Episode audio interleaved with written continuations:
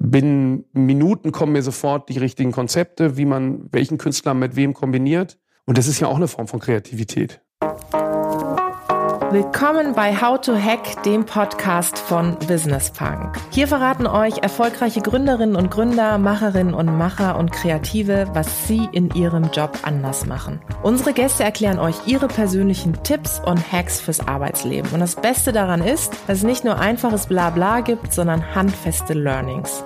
Ich bin Tijen, Gründerin und Moderatorin und freue mich sehr, Host dieses Podcasts zu sein.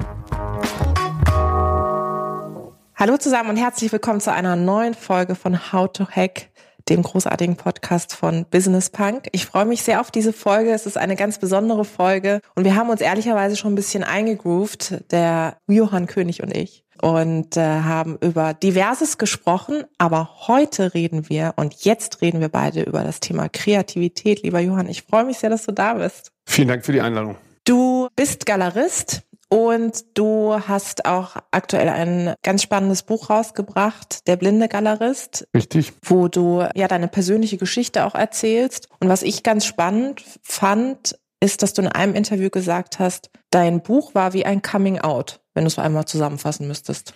Ja, ein bisschen war das so, weil ich äh, ja in einem sehr visuellen Bereich arbeite und ich hatte aber einen Unfall, als ich klein war und konnte sehr schlecht sehen, als ich meine Galerie begonnen habe. Das äh, hat sich dann im Laufe der Zeit verbessert. Also nach äh, un ungefähr so vor zehn Jahren hatte ich, ein, hatte ich eine Operation und konnte dann äh, deutlich besser sehen kann aber immer noch äh, relativ schlecht sehen oder verhältnismäßig schlecht. Und das Interessante ist, das wissen natürlich ganz viele Leute und ist jetzt auch, man sieht es ja mir auch irgendwie so ein mhm. bisschen an. Aber dann gibt's auch viele, die sind nicht so aufmerksam und gucken nicht so genau oder kannten mich als Person auch nicht. Ich meine, da sind ja sowieso so verrückte Sachen äh, weil ich ja so früh angefangen habe. Ich war ja knapp 20, 21, als ich meine Galerie hier in Berlin mhm. gründete. Und dann gab es eben manchmal auch so ein paar Jahre später so Situationen auf Kunstmessen, wo dann Sammler kamen und sagten, ja, äh, also dieses Werk würden wir gerne erwerben, aber könnten wir bitte mit dem Chef reden, obwohl ich der Chef war. Und dann war es eben so, dass dann viele auch nicht wussten, dass ich das Problem mit den Augen hatte auch mit denen ich dann zum Teil selber zu tun hatte oder auch einfach auch nicht gefragt haben. Und irgendwie merke ich, ist es dann doch eine Erleichterung, das irgendwie einmal alles so erzählt zu haben.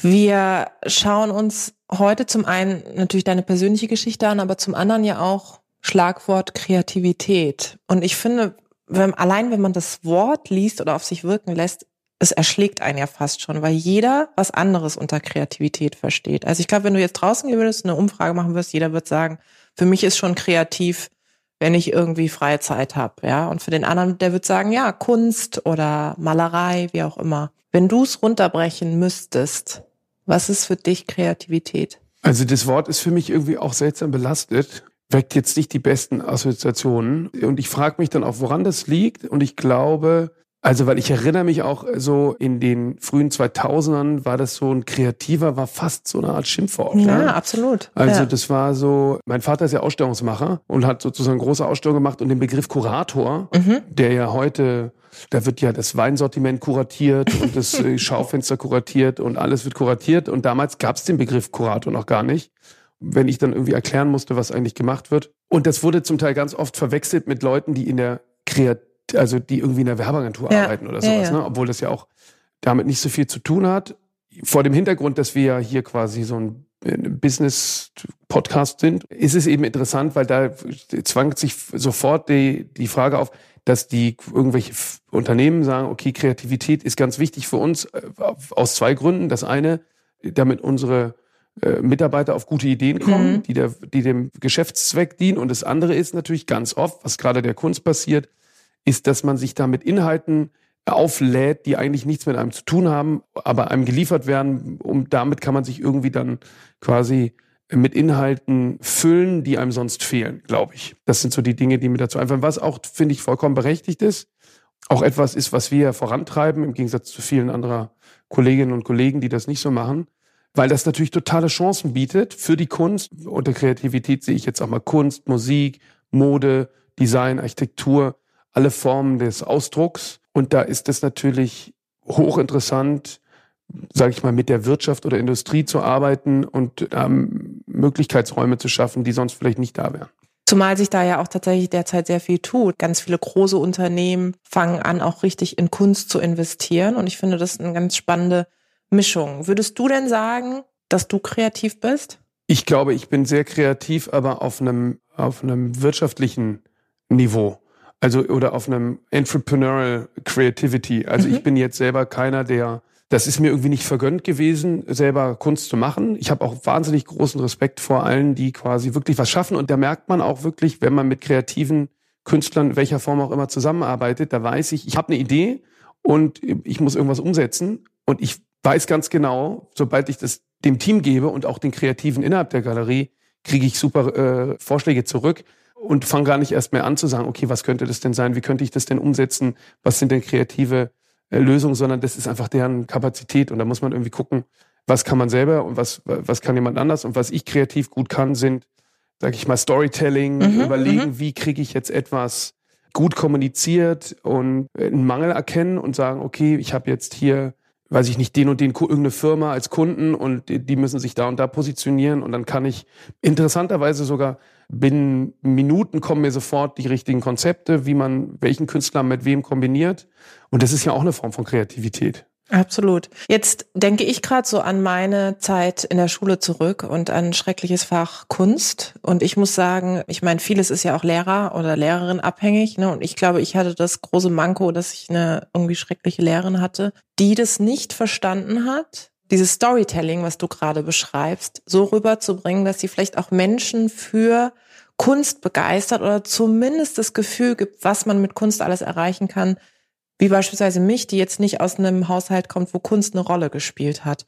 Ist es für dich auch so ein Anliegen, vielleicht auch gerade mit dem Erscheinen des Buches, Kunst ein neues, einen neuen Spirit zu geben? Absolut. Also mein, äh, und lustigerweise ist das ja dann fast wie ein Zufall, dass die Galerie in der Kirche ist, in der ehemaligen.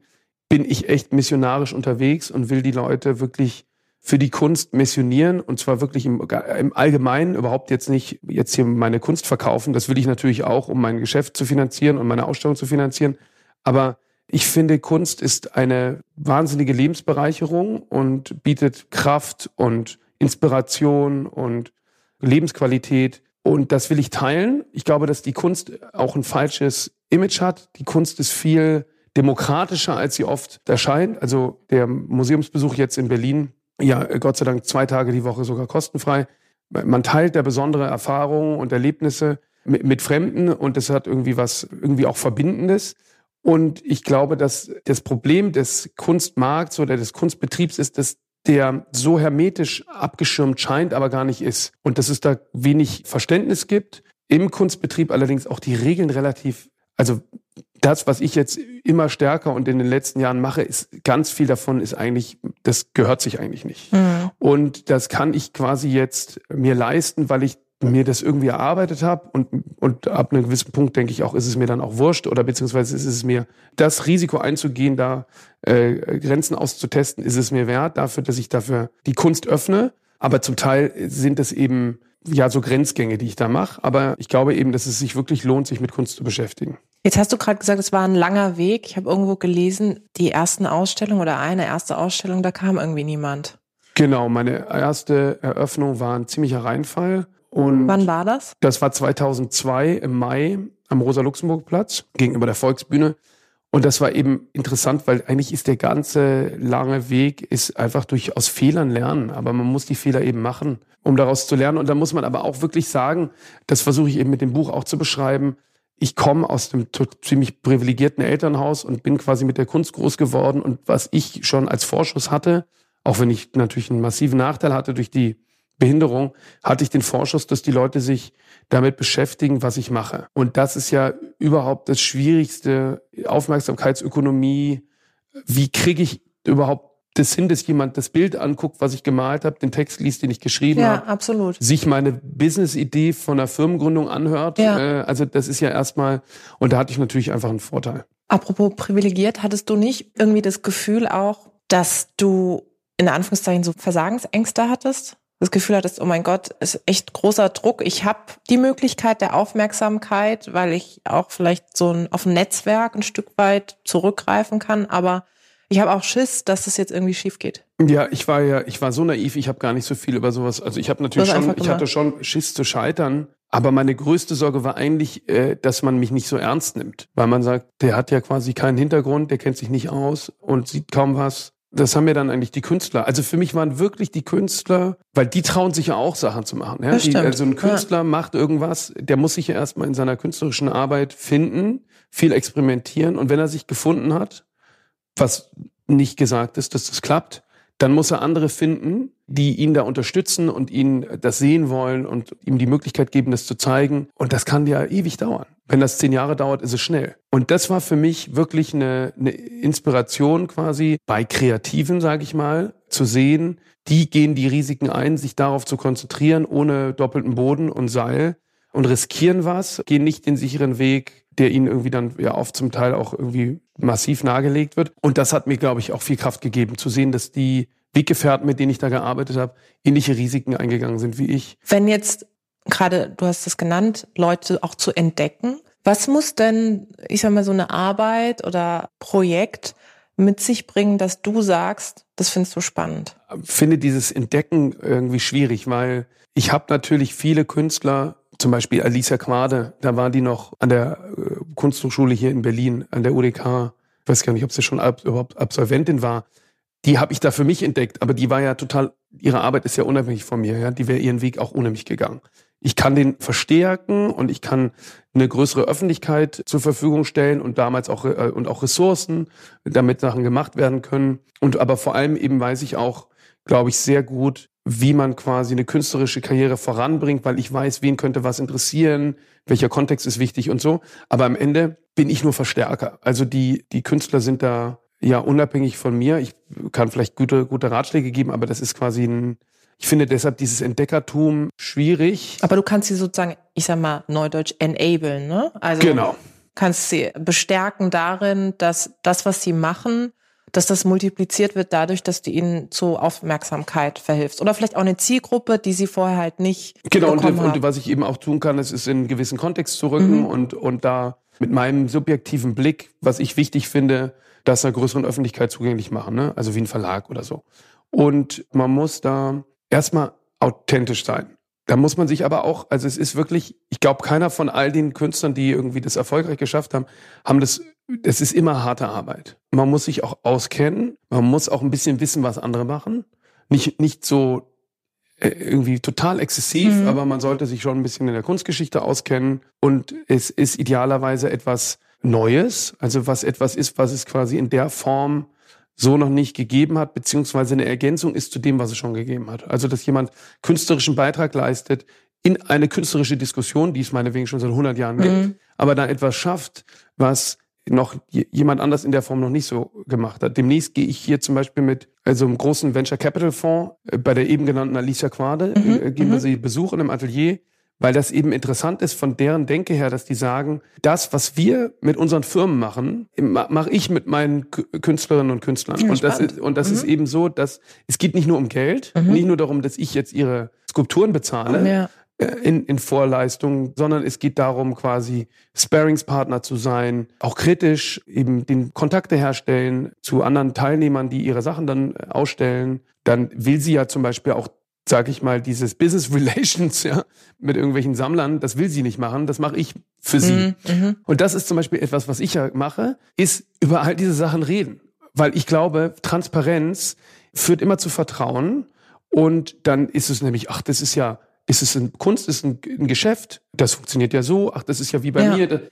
Und sofort ist es für die Leute äh, viel Greifbar. einfacher, sich damit auseinanderzusetzen, als immer dieses, ja, hier Elfenbeinturm und äh, nur für Superreiche und verstehst du sowieso nicht und so. Ja, und auch so das Gefühl vielleicht zu haben, jetzt auch aus Außenperspektive, ganz plastisch und runtergebrochen. Da stehen irgendwie ein paar Leute vor einer Galerie, die sehen alle irgendwie total abgefahren, abgespaced aus oder ein Großteil und die trinken irgendwie Alkohol und unterhalten sich da und reden und haben Begriffe, wo man selber denkt, so, okay, ich fühle mich gerade wie so irgendwie Jenny from the Block und habe keine Ahnung, worum es eigentlich geht. So, ich glaube, das ist das, was du vorhin auch gesagt hast. Deswegen finde ich es toll, dass du es nochmal so betonst, dass es eben mehrere Ebenen auch gibt und dass man, selbst wenn man keinen Zugang hat, den er bekommen kann. Ja, und am Ende geht es bei Ausstellungseröffnung wie bei allen anderen, weiß ich nicht, kulturellen, kreativen Veranstaltungen natürlich auch immer um ganz viele andere Sachen als um den künstlerischen Inhalt. Das ne? stimmt, ja.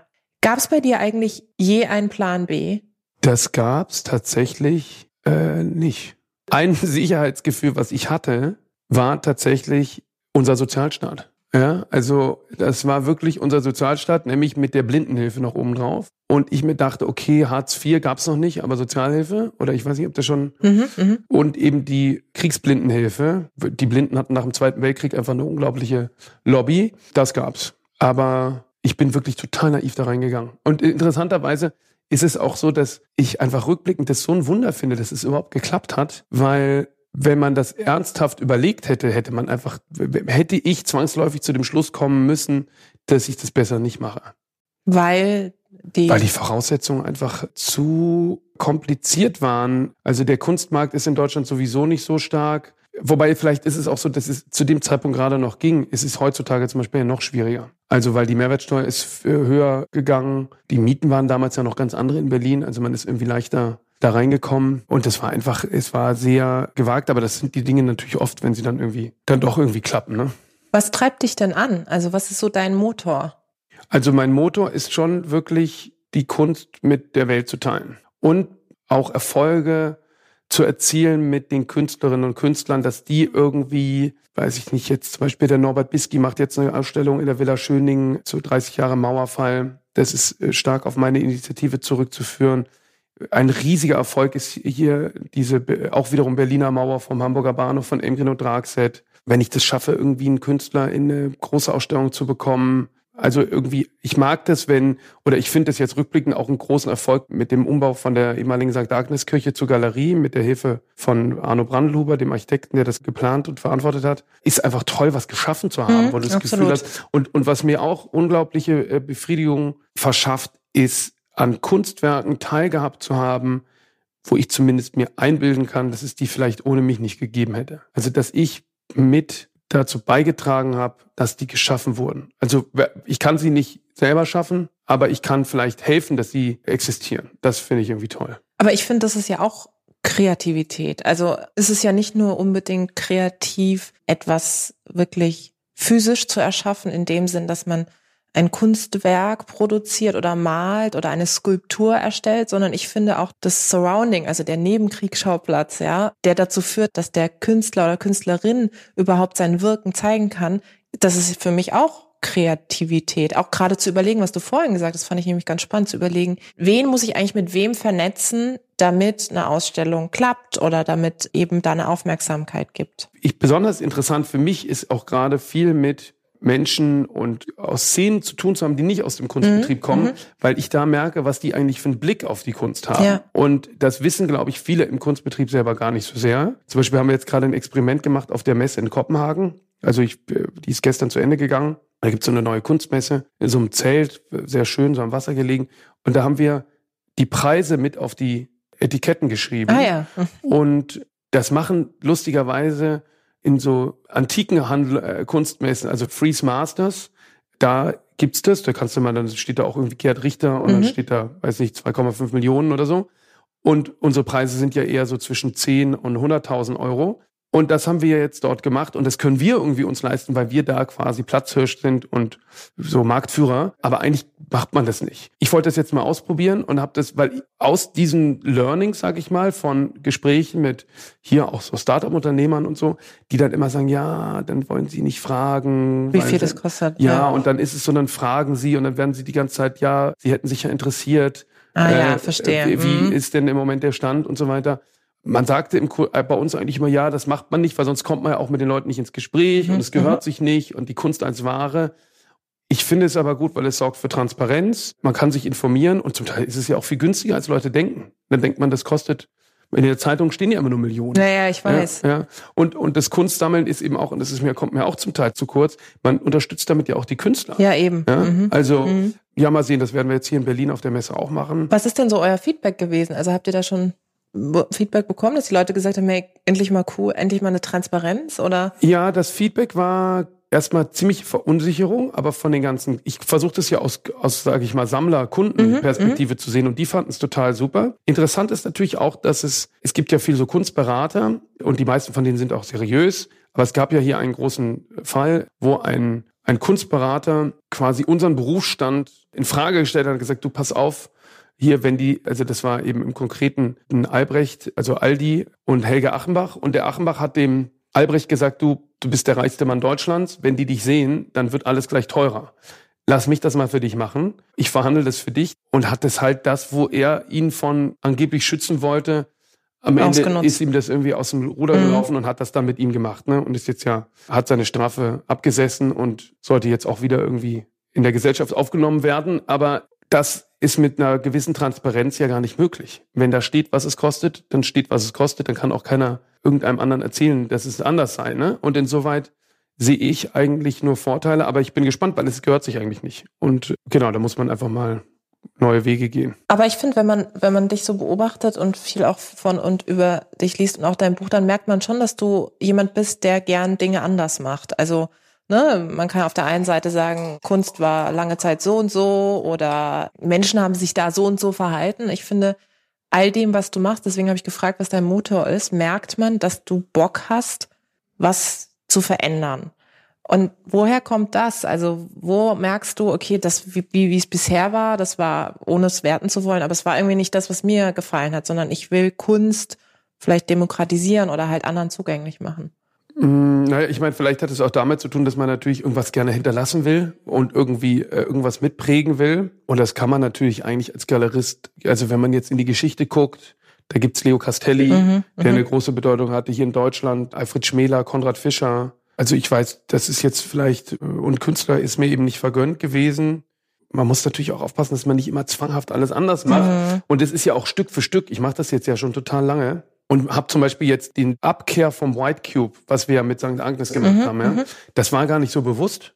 Also das ist gar nicht so gewesen, dass, also natürlich war es eine bewusste Entscheidung zu sagen, man geht in diesen, in diesen Raum, aber das war ein Prozess, dass wir gesagt haben, wir verzichten auf weiße Wände, weil es einfach auch mit dem Architekten zusammen haben wir das irgendwie entwickelt. Also das ist ja schon, da, da passiert ja was. Wenn ich quasi dieser weiße Museumsraum, der auf der ganzen Welt gleich aussieht, hat ja auch irgendwie sowas Neutralisierendes und sagt quasi, die Kunst ist losgelöst und steht im Vordergrund, soll sie bei uns natürlich auch stehen.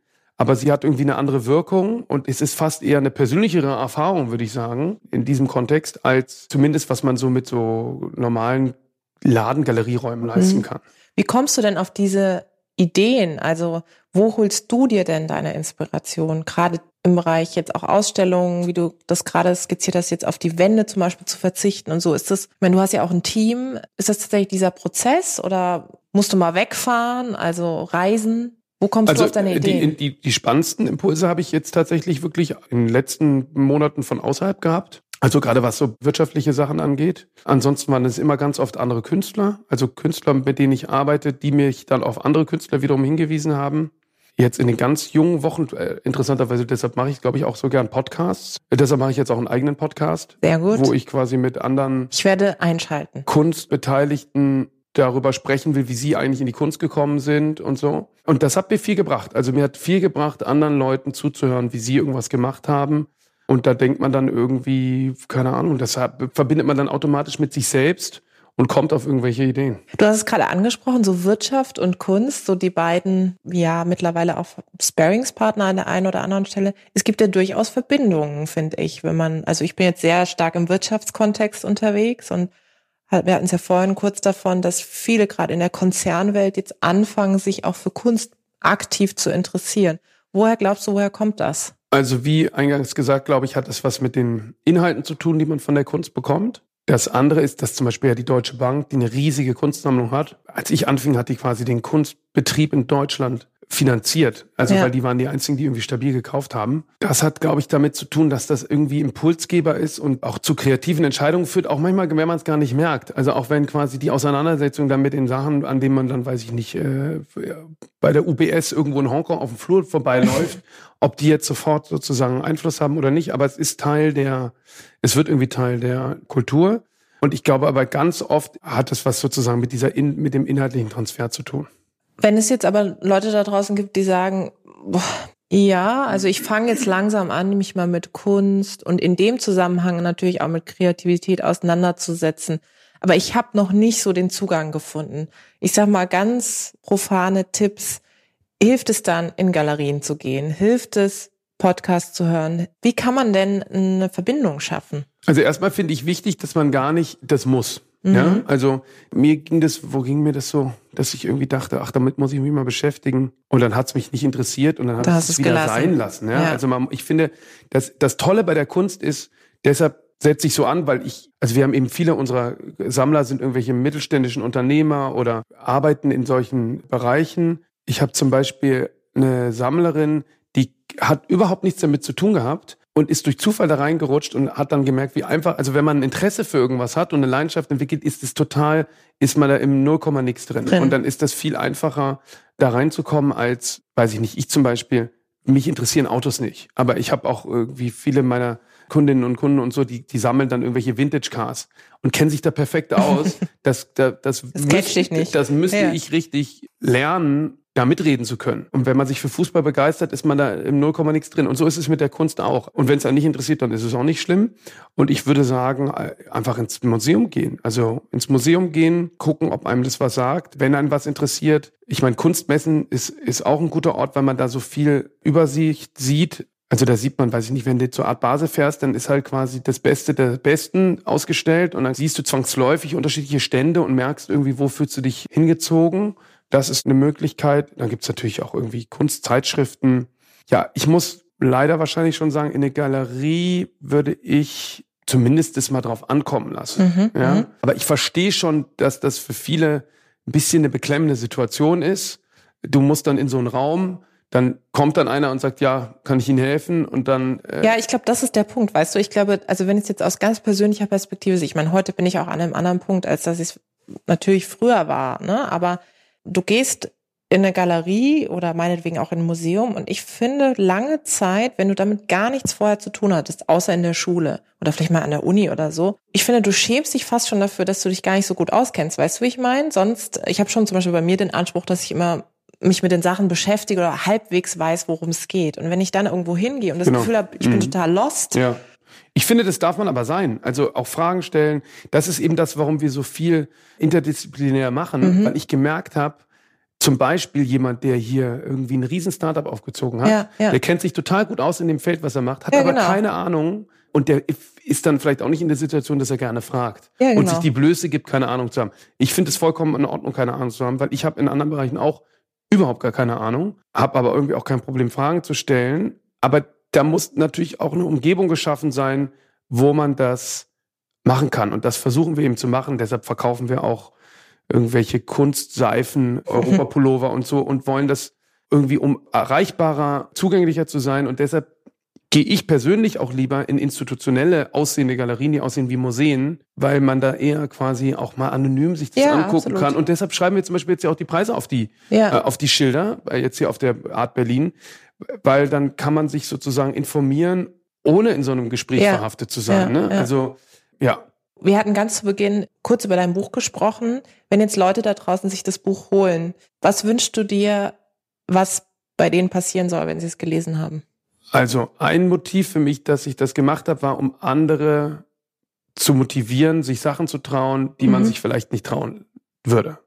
Also als Frau in einer Männerdomäne mhm. arbeiten mhm. zu wollen oder mit Behinderung, Migrations oder was auch immer das sein mag, ja, irgendwas, was sozusagen äh, anders ist als das, was man eigentlich dort vermutet. Schwul als Fußballer oder was, mhm, welche mhm. Klischees auch immer sozusagen es gibt. Dass man das trotzdem macht und sich davon nicht abbringen lässt oder vielleicht gerade deswegen ist umso mehr quasi das als extra Ansporn nimmt.